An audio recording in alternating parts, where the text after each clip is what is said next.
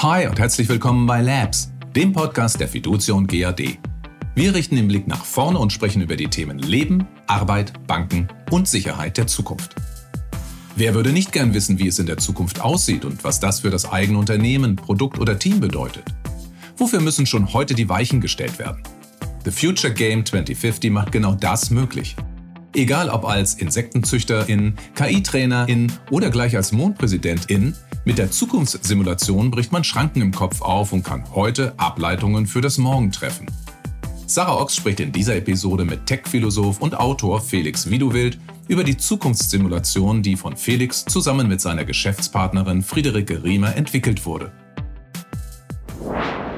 Auch von mir herzlich willkommen zur neuen Podcast-Folge. Ich habe heute den Felix hier, der Tech-Philosoph und Autor ist. Gemeinsam mit seiner Partnerin Friederike bezeichnen sie sich selbst als die Experten für übermorgen. Und was das bedeutet, darf er uns gleich selbst erzählen. Hi Felix, schön, dass du da bist. Hallo Sarah, ja, danke schön, dass ich hier sein darf. Was heißt das denn, die Experten für übermorgen? Was macht ihr denn da? Genau, ja, du hast gerade schon Partnerin gesagt, das ist natürlich Geschäftspartnerin. Gut, dass wir das gleich zu Beginn geklärt haben. Einige Leute denken immer, wir sind verheiratet, aber sind wir gar nicht. Ähm, genau, Friederike Riemer ist Zukunftsforscherin, auch wirklich Studierte mhm. ähm, und Design Thinkerin und ich selber bin, wie du es gesagt hast, bin Philosoph, auch studiert und äh, auch Schriftsteller. Mhm. Und wir haben eine Firma gegründet, The Future Game 2050. Und was wir tun ist, wie es der Name oder wie es die Zahl schon verrät, wir bringen die Leute in die Zukunft, in die ferne, ferne Zukunft, nämlich ins Jahr 2050 ähm, oder auch mal 2040, wenn es gewünscht ist. Und was wir da machen, ist, wir möchten eigentlich Menschen aktiv helfen, selber zu verstehen, was da passiert, ja, damit sie selber Orientierung erlangen, um dann natürlich selber aktiv Entscheidungen treffen zu können und nicht nur von anderen und äh, Berichten und Reports abhängig mhm. zu sein. Bevor wir jetzt gleich auf das Spiel gucken, weil das steckt ja auch im Namen The Future Game ähm, mhm. und gucken, wie genau das funktioniert, ist es ja auch dein Anliegen. Und ich habe selbst das Spiel schon spielen dürfen und fand es ganz toll, ähm, es möglich zu machen, ne, irgendwie auch über, über Strategie und Innovation nachzudenken und auch gerade so auf Unternehmensseite fällt das ja schwer irgendwie jetzt mal in die Zukunft zu gucken und sagen, hey, wir denken über eine neue Strategie nach. Wie sieht denn unsere Welt in zehn Jahren aus? Ist das ein klassisch menschliches Problem? Warum fällt das so schwer, in die Zukunft zu schauen und irgendwie vielleicht auch Trends, die sich heute schon abzeichnen, dann auf Horizont von zehn Jahren vielleicht weiterzudenken und daraus abzuleiten, was das für einen bedeutet und dann auch heute schon darauf zu reagieren, wie die Welt in zehn Jahren aussehen könnte? Ähm, also Strategiearbeit ist ja auch immer Zukunftsarbeit. Man muss die Strategie mhm. für die nächsten Jahre festlegen, dass das Unternehmen oder das Produkt oder der Service eben auch natürlich weiter erfolgreich ist oder noch erfolgreicher wird. Und warum das schwerfällt? Na, zum einen ist die Welt äh, unberechenbarer geworden, sie ist komplexer geworden. Äh, man kann sie nicht mehr so gut vorhersagen. Ja, das ähm, gibt, wird ja auch unter dem Begriff des, des VUCAs oder VUCA mhm. zusammengefasst und es gibt mittlerweile auch andere Ansätze wie Barney. Ähm, aber im Grunde geht es immer darum. Oh, das habe ich noch nie gehört. Ja. Also vielleicht noch mal kurz für die, die es nicht kennen. VUCA, jetzt musst du mir wahrscheinlich kurz helfen. Volatilität, ja, äh, Unsicherheit. Genau, Komplexität und Mehrdeutigkeit. Und Ambiguität, ja. Genau. Es geht ja um die Art und Weise, dass die Zukunft eben wesentlich unberechenbarer geworden ist. Warum natürlich? Weil Technologien mehr Innovation hervorbringen und dadurch mhm. soziologische Gegebenheiten, den Status quo schneller verändern, schneller hinterfragen. Unser Verhalten ändert sich. Und darauf müssen Unternehmen natürlich reagieren. Ja, und das fällt dem Menschen aus verschiedenen Gründen schwer und damit natürlich auch dem Unternehmen. Ja, zum einen ist es wesentlich schwieriger, etwas, was man kennt und woran man mhm. sich auskennt, loszulassen. Ja, also das Alte loslassen. Äh, und etwas Neues zu akzeptieren. Das ist neurowissenschaftlich mittlerweile ähm, auch nachgewiesen. Deswegen halten viele Menschen am Alten fest ja, und kämpfen regelrecht darum. Ja. Und dann ist es auch so neurowissenschaftlich, das Gehirn kann nicht so gut in die Zukunft denken. Das ist vom Modus operandi, sage ich mal, nicht gewollt. Mhm. Ja, da werden sogar Botenstoffe ausgesendet, wenn ich versuche, in die Zukunft zu denken, die das regelrecht blockieren. Weißt du, warum das so ist? Löst das irgendwie Dissonanz aus oder sowas? Ja, was passiert ist, dass das eigene Ich, was man ja hat, mhm. nicht mehr das eigene Ich ist, sondern eine dritte andere Person. Das heißt, man nimmt sich nicht mehr selber als eigene Person wahr, sondern ist irgendjemand anderes. Und dieser Bruch, diese Entfernung, die macht es einem schwer, bei sich selbst zu bleiben und überhaupt Entscheidungen als wirklich wichtig anzunehmen oder Ideen. Ja, also da ist einfach, das Gehirn möchte im Hier und Jetzt sein. Und trotzdem sagst du ja ganz richtig, dass es eigentlich nötig ist, über Zukunft nachzudenken. Und genau da setzt ihr mit eurem Spiel und das ich hoffe, dass das reduziert das nicht, weil da steckt ja tatsächlich ganz, ganz viel Tolles dahinter. Ähm, setzt ihr mit eurem Spiel an und macht damit strategische Zukunftsgestaltung. Das klingt irgendwie so ein bisschen abstrakt. Kannst du mal das Spielprinzip erläutern?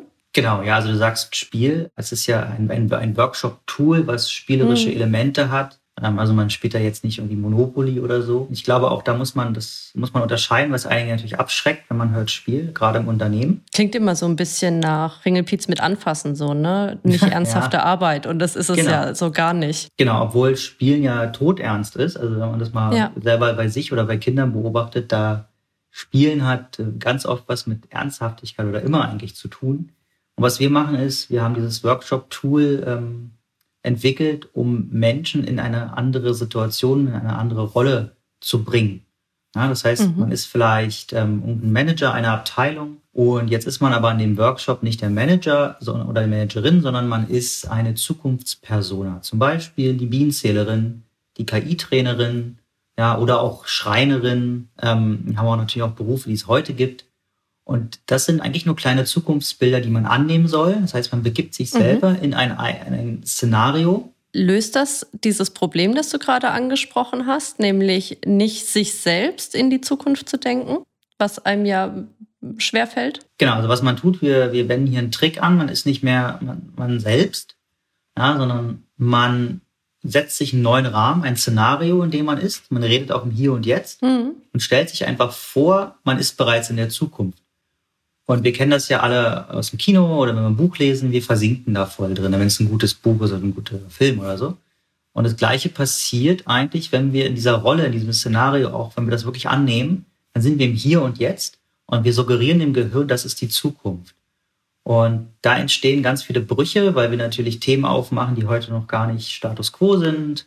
Ähm, vielleicht hat man die schon mal gehört, ja. Aber man gibt, begibt sich da richtig rein und man lässt seine ganzen Probleme, Herausforderungen, was mhm. auch immer, den Status quo lässt man mal weg und er hat da auch nichts zu suchen.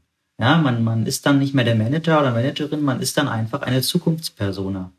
Und das schafft einen Perspektivwechsel. Und durch den Perspektivwechsel können wir endlich mal unsere alten Gewohnheiten ein Stück weit abbauen und machen Raum für Neues. Und was mache ich dann als Abteilungsmanager wenn ich dann die Zukunftspersona, was sagtest du, Bienenzählerin im Jahr 2050 bin? Und wie, wie hilft mir das als Manager meiner Abteilung? Also es gibt ja verschiedene Ansätze. Die einen arbeiten sehr viel mit Fakten, ja, mhm. was ja auch Projektionen sind.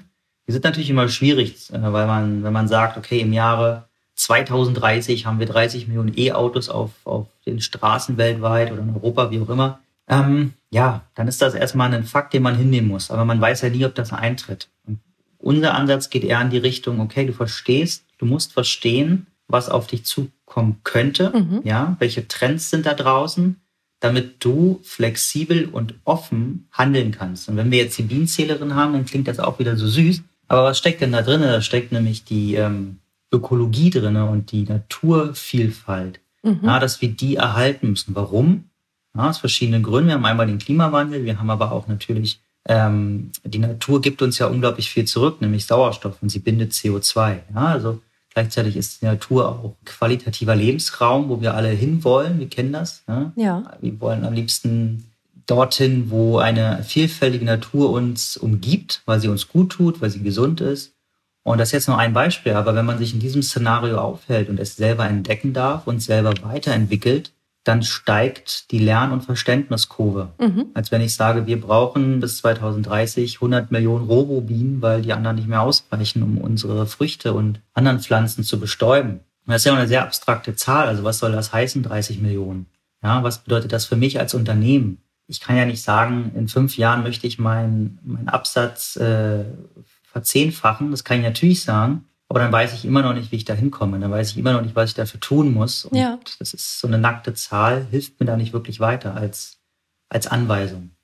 Das heißt dann, ähm, wenn ihr dieses, äh, diesen Workshop macht mit den Teilnehmern, dann nehmt ihr die alle mit auf eine Reise ins Jahr 2050 oder wie du eben sagtest, vielleicht auch mal 2040. Was passiert dann dort, auch in diesem Teamgefüge? Malen die sich dann ein Szenario aus, wie die Welt 2050 aussehen wird? Genau, es gibt verschiedene Ansätze und Ideen, die man da anwenden kann. Zum einen, um einfach äh, als Icebreaker-Methode mal eine Stunde vielleicht so einen, so einen Teamtag zu eröffnen. Ja, da geht es darum, die Leute so ein bisschen in das Gefühl zu bringen. Mhm. Dann geht es aber auch ganz klar darum, dass man die eigene Strategie hinterfragt und schärft. Wir haben das zum Beispiel mal für die Baubranche gemacht. Da haben wir sie natürlich erstmal ganz wertfrei in die Zukunft geschickt. Dann haben wir aber selber die Baubranche genommen mhm. und das Unternehmen und verschiedene Szenarien entwickelt und haben sie dann im zweiten Schritt in den Szenarien agieren lassen. Und da mussten sie dann Aufgaben und Herausforderungen lösen. Der Output war tatsächlich, man kann sich das also ein bisschen aussuchen, wie sie es vortragen wollen. Wir geben das aber meistens vor mhm. in den verschiedenen Gruppen, zum Beispiel ein Video erstellen, ja, oder äh, ein, ein, ein, ein Tagesplan, einen Tagesablauf erstellen. Und das heißt, indem wir das vorgeben in den verschiedenen Gruppen, haben sie auch ganz konkrete Ziele vor Augen, weil in der Zukunft ist es ja immer noch so, dass wir immer noch Events haben, wir haben immer noch mhm. äh, Schichtpläne, ja, wir haben immer noch Reden und so weiter. Und in dieser Simulation, äh, dass wir halt sagen, okay, ihr macht das jetzt mal für die Zukunft, mhm. ähm, lernen sie natürlich ganz viel, was anders ist. Ja, wird man vielleicht in Zukunft etwas über Hologramme präsentieren? Wird man wird man vielleicht äh, ein VR, AR-Setting auf dem Mond simulieren, während alle im Publikum sitzen, weil diese Technologie so weit gekommen ist. Ja, finde ich total spannend. Da kann man ja seiner Fantasie freien Lauf lassen. Ne? Also genau. gerade 2050 ist ja so weit weg, da kann man ja richtig rumspinnen. Genau, wir nennen das auch gerne Corporate Sci-Fi. Wir alle wissen ja, wie die Sci-Fi-Serien Unternehmen mittlerweile ähm, inspirieren, aber auch andersrum. Mhm. Serien und, und, und Schriftsteller ähm, lassen sich von Unternehmen inspirieren natürlich. Vielleicht noch ein Beispiel dazu. Also diese Szenarien sind ja oft, hey, was soll ich damit jetzt machen? Ja, also das ist mhm. Beamen äh, ist ja auch immer so ein Thema. Hey, okay, Beam wird jetzt nicht in zehn Jahren funktionieren und wird aber auch nicht. Ja, schade, ja. Vielleicht erleben wir es noch. Ja, vielleicht. Ähm, aber gehen wir mal davon aus, dass das sehr abstrus ist und das wissen natürlich auch die Manager. Aber dahinter steckt ein Bedürfnis, nämlich das Bedürfnis, schnell von A nach B zu kommen. Mhm. Und wir hatten ein sehr schönes Beispiel in einem äh, unserer Kurse. Da da haben die Teilnehmer ein Krankenhaus in Japan geschlossen. Ja, letztes Krankenhaus schließt 2050 in Japan. Mhm. Und du so, hä, wieso das jetzt? Die Idee dahinter war, dass man weniger Patientenkontakt haben möchte. Auf, aufgrund verschiedener Probleme in Krankenhäusern. Ja? Keime, Pandemien ähm, mhm. ähm, oder einfach auch die lange Anreisezeit, was auch immer. Und natürlich ist es völlig utopisch zu sagen, alle Krankenhäuser schließen, aber dahinter steckt auch wieder ein Bedürfnis. Ne? Nämlich, dass man vielleicht die Arbeitszeit reduzieren will oder die Belastung von Keim und so weiter irgendwie versuchen möchte, ja. gering zu halten. Und man könnte sich jetzt anfragen, okay, ich kann mein Krankenhaus vielleicht nicht schließen, aber was kann ich denn tun, dass die Besucherzahl reduziert wird und dass vielleicht wir mehr über mhm. Telemedizin äh, Menschen behandeln. Ja, also dahinter steckt ja wiederum der Wunsch äh, nach Effizienz, aber auch nach, also auf der ökonomischen Seite, aber auch nach Patient im Mittelpunkt was kann ich vielleicht sogar tun, dass der Patient dadurch einen Mehrwert hat, wenn er nicht ins Krankenhaus fahren muss, in die Stadt? Ja, vielleicht in Japan nochmal ein anderes Problem, aber auch hier natürlich, wenn man vom Land in die Stadt muss. Mhm. Da gibt es ja verschiedene Faktoren, warum das aufwendig sein könnte für das Krankenhaus oder auch für die Patienten. Und da kann man dann genau ansetzen und gucken, was ich tun kann in den nächsten fünf Jahren, um Teile des Krankenhausbetriebes aktiv auszulagern. Mhm. Und das ist ein ganz entscheidender Punkt, den du jetzt sagst, ne? weil wenn du mit den Gruppen im Jahr 2050 warst, gehst du von dort nicht zurück in die Gegenwart, sondern ins Morgen und ihr guckt drauf. Mhm. Warum ist aus deiner Sicht dieser Schritt notwendig? Ne? Also nicht von heute auf in zehn Jahren zu gucken, sondern erst auf 2050, da dann, ich nenne es jetzt mal rumzuspinnen und von dort aus dann zurück. Fällt das dann leichter? Genau. Wir nehmen ja gerne das, was wir aus der Vergangenheit kennen mhm. und denken das linear weiter in die, in die Zukunft. Das nennt man auch Extrapolieren. Mhm. Ja, also das klappt ganz gut bei statistisch festen Größen. Ja, zum Beispiel bei Bevölkerungswachstum. Da wissen wir ziemlich genau, was in den nächsten 30 Jahren passiert, mhm. weil natürlich der Mensch sich nicht im Wachstum verändert. Ja, vielleicht sinkt die Geburtenrate ein bisschen und steigt sie, aber das ist alles relativ gut berechenbar. Was aber nicht gut berechenbar ist, sind neue Innovationen und technische Neuerungen, die man noch gar nicht heute sich ausgedacht hat, mhm. die aber das ganze Leben auf den Kopf stellen, wie halt MP3 und äh, der iTunes Store oder so. Und dadurch die Musikkonsumgewohnheiten einfach ändern. Ja. Das heißt, wenn wir den Fehler machen, das aus der Vergangenheit mitzunehmen, naja, dann werden wir die Vergangenheit nur fortschreiben und werden sehr wahrscheinlich nicht das sehen, was, was sich ändern wird. Mhm. Wenn ich mich aber jetzt aktiv in der Zukunft aufhalte, sie simulieren mit all den Megatrends, Einflussfaktoren und Innovationsfaktoren, die wir heute schon kennen, ja, die man ja gar nicht mehr umgehen kann, die Zusammenhänge herstellt, ja. dann, dann, dann greife ich aus der Zukunft in die nahe Zukunft. Das heißt, nahe Zukunft sind immer fünf Jahre oder auch zehn Jahre höchstens. Mhm. Das ist der Bereich, wo ich meine Strategie neu ausrichte, produktseitig oder unternehmensseitig. Und da kann ich dann viel besser erkennen, was da auf mich zukommt. Also ich kann selber entscheiden, ob das jetzt für mich relevant ist. Ein schönes Beispiel ist, dass als dieser Blockchain-Hype kam um Bitcoin, ne? Mhm. wo Bitcoin vor vier Jahren war das, glaube ich, so, so hochschnallte, da haben viele gleich Blockchain implementiert und es ihren Kunden angeboten in ihren Produkten, Versicherungspolicen, äh, Smart Contracts und was auch immer. Das Problem war aber, dass die Kunden gesagt haben, was soll ich damit? Mhm. Also ich vertraue ja dem Unternehmen, warum brauche ich jetzt nochmal eine extra sichere Stufe des Vertrauens? Ja. Ja, nichts anderes ist die Blockchain, ja. Genau, und das ging halt voll am, am Bedürfnis vorbei. Man hat aber Geld reingebuttert mhm. und wusste aber selber noch gar nicht, okay, was, was mache ich damit? Und wir sehen ja gerade, dass der Markt ganz andere Szenarien entwickelt, nämlich NFTs, also dass digitale Kunstwerke damit plötzlich schützenswert sind und man sie versteigern kann. Ja? Mhm. Und das macht ja auch total Sinn in einer Zeit, wo es eigentlich keine Instanz gibt, die deine digitalen Bilder und so weiter wirklich schnell und sicher schützen können. Also klar kann ich vor Gericht gehen und so weiter, aber ja, ja, das dauert halt auch. Ich habe gerade gestern den wunderschönen Satz gelesen, äh, das Internet ist ein riesengroßes Kopiergerät. Und das fand ich tatsächlich sehr treffend, ja. Definitiv. Und es ist wahrscheinlich auch so gebaut, ne? Das äh, Internet und der Computer, mhm. der manipuliert kleinste Einheiten und die sollen ja auch kopiert werden. Das ist ja der Sinn der Sache. Ähm, sonst würden wir ja nicht ständig so schnell ähm, Dinge produzieren können. Genau, und zum Beispiel bietet jemand in New York Sneaker an, in die du investieren kannst. Mhm. Ja, und du kannst einen Anteil eines Sneakers kaufen und der liegt dann irgendwo in einem Safehouse und äh, ist, äh, ja, wird dann da verwahrt. Naja, und da ist natürlich auch, macht es natürlich auch Sinn, dass der sagt, naja, ich habe da meine eigene Blockchain und du kannst die Anteile darüber kaufen an dem Sneaker. Ja. ja. Und dann steigt die im, im Kurswert und du kannst die Anteile halt einfach selber verkaufen über deinen Anteil, über die Blockchain, die ich halt benutze. Ähm, da macht es halt auch wieder Sinn. Wenn du mal so ein bisschen aus dem Nähkästchen plauderst, weil ihr habt ja dieses The Future Game schon wahrscheinlich mit ein paar Unternehmen, Teams und so weiter ausprobiert. Was sind denn so die Effekte bei den Teilnehmern? Sind die vielleicht auch am Anfang ein bisschen argwöhnisch manchmal, weil ja eben Spielen halt doch irgendwie so einen schlechten Ruf hat? Also jetzt mal Spielen im weitesten Sinne. Mhm. Ähm, oder dass ihr irgendwie vorbehalten begegnet. Und wie sieht es dann vielleicht auch danach aus? Und sind da vielleicht auch schon tolle Dinge Dinge entsprungen, die du hier irgendwie mal erzählen kannst? Ja, genau. Also argwöhnisch sind sie ganz oft. Es gibt ja diese berühmte Lernkurve, dieses U, mhm.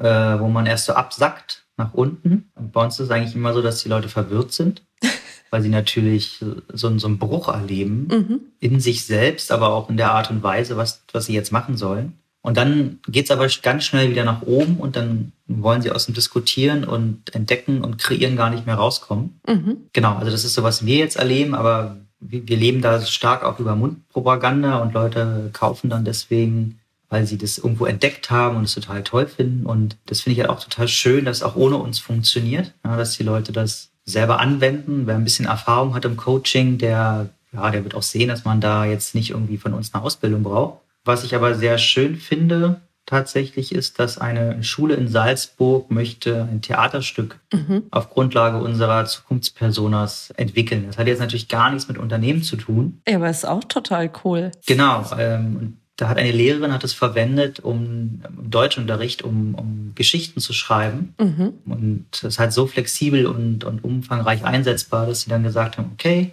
bis also 2020 soll das aufgeführt werden und jetzt sind sie dabei, Bühnenkooperationen zu suchen in Salzburg und ja, natürlich brauchen sie auch Zeit, ne, um es umzusetzen.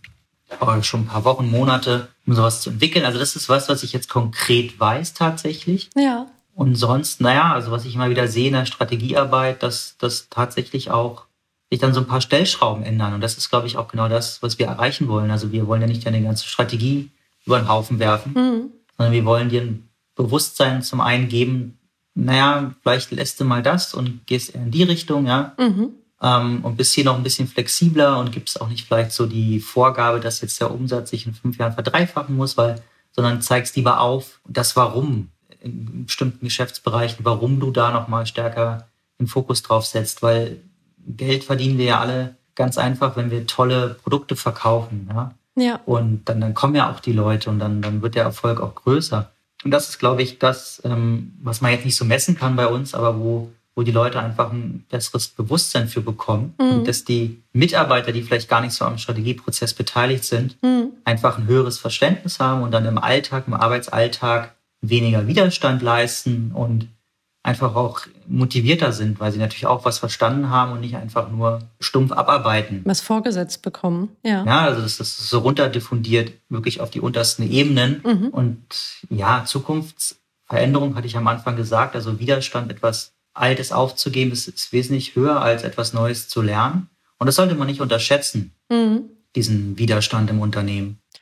Das wäre jetzt nämlich auch so meine, meine nächste Frage gewesen. Was macht das denn mit Menschen, wenn sie sich mal tatsächlich bewusst in so eine Simulationssituation begeben und hat das dann auch Effekte auf danach? Also fängst du vielleicht an, anders zu denken oder nimmt es die eine oder andere Schranke irgendwie weg? Kann es dazu beitragen, dass du dich vielleicht tatsächlich auch nachhaltig anfängst mit Zukunftsthemen oder so zu beschäftigen, dass hier irgendwie ein Feuer entfacht in den Leuten oder so? Ja, das hoffe ich. Ne? Also also wir halten das jetzt nicht so nach, wie du es jetzt gerade fragst, aber indem Leute immer wieder zu uns kommen und sagen, ja, das habe ich da gehört, das habe ich hier gehört. Und da denke ich schon, dass sie dann begeistert sind und ähm, mit uns was machen wollen. Also dieser, dieser Effekt, den sehe ich schon ganz stark. Und das passiert eigentlich mittlerweile wöchentlich. Mhm. Und ich denke, da wird schon ein Feuer entfacht. Also ich kann an der Stelle mal gestehen, dass ich sehr oft an das Szenario denke, das äh, wir kürzlich entwickelt haben, ähm, als ich mit einer kleinen Gruppe mal mit dir diese Zukunftssimulation ausprobieren durfte. Was war denn das nochmal? Oh, wir hatten uns in dieses Gerücht im Jahr 2050 von, ah ja, wir haben alle ja. auf dem Mond gelebt, auf einem Holodeck von Star Trek inspiriert und hatten eine Nahrungsmittelknappheit auf der Erde, weil eben die Natur zerstört war und haben deshalb Lebensmittel auf dem Mond produziert oder auf dem Mars, ich weiß es gar nicht mehr, die dann über Drohnen zur Erde gebracht wurden und irgendwie gebeamt wurden und also völlig abgefahren. Aber tatsächlich, also ich, ich denke da tatsächlich öfter mal irgendwie drüber nach, mhm. ähm, weil eigentlich es ist total weit hergeholt, aber auf der anderen Seite ist es genau das, was du vorhin beschrieben hast. Ganz so abwegig ist es dann am Ende des Tages doch nicht. Und dann, wer weiß, ne? Wie geht man denn damit um, falls es irgendwann mal so kommen sollte? Ja, also das ist genau eben die Frage. Klar ist es erstmal abwegig, das runter zu beamen und vielleicht ist es auch abwegig, dass es vom Mond nach unten kommt.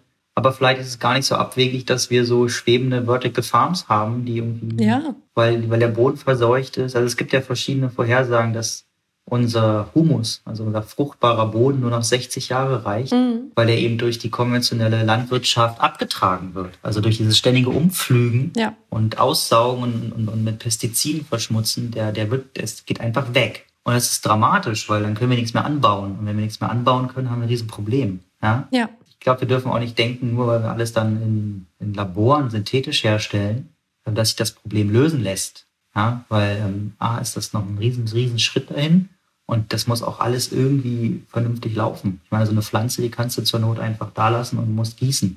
Jetzt wenn wir mal, also jetzt ganz blöd gesagt, ja, der Selbstversorgergedanke, mhm.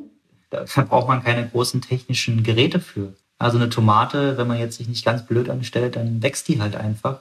Bisschen Sonne, ein bisschen Wasser und guter Boden und das ist so. Aber so ein Labor, mhm. boah, stelle ich mir schon echt kritisch vor. Dann gibt es da irgendeinen Ausfall für eine Woche und dann ganze Nahrung im Labor, wieder so ein Zukunftsszenario, ja.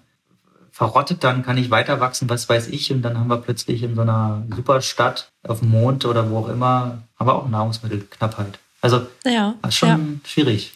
Äh, tatsächlich, aber das ist jetzt vielleicht auch so zum, zum Abschluss, würde mich das total nochmal interessieren, wenn du dir dein 2050 backen könntest, wie wir in der Zukunft dann alle leben, wie würde das dann für dich aussehen, wenn du dir deine Zukunft simulierst oder die Zukunft für unsere Gesellschaft oder unsere Erde? Also ich bin ja schon ein großer Technologiefan, bin aber auch sehr kritisch trotzdem, weil ich, also ich glaube, alles muss man, also muss ich zumindest nicht haben und finde ich auch teilweise überflüssig. Ähm, was ich mir wünsche, ist einfach, dass der ökologische und Naturgedanke nochmal viel stärker nach vorne kommt und dass wir Menschen auch wirklich wieder in einem grüneren Umfeld leben. Mhm. Das werden wir alle brauchen. Ähm, noch grüner meine ich einfach damit, dass, dass wir erkennen die Wichtigkeit von Pflanzen nicht nur in der Stadt, sondern halt auch unsere Wälder zu schützen und auch für, die, für das Wohlbefinden jeden Einzelnen. Ja? Dass da einfach nochmal mehr passiert auch an Häuserfassaden zur Kühlung, was weiß ich. Also ja. das wünsche ich mir ganz, ganz stark und dass Technologie sinnvoller eingesetzt wird. Also ja, also ich finde immer so auch diese SUVs zum Beispiel, die halt so. Ach, scheußlich. Ja. Also ich, finde sie faszinierend, sage ich tatsächlich. Und ich äh, habe auch große Lust damit, irgendwie wirklich Offroad irgendwo hinzufahren.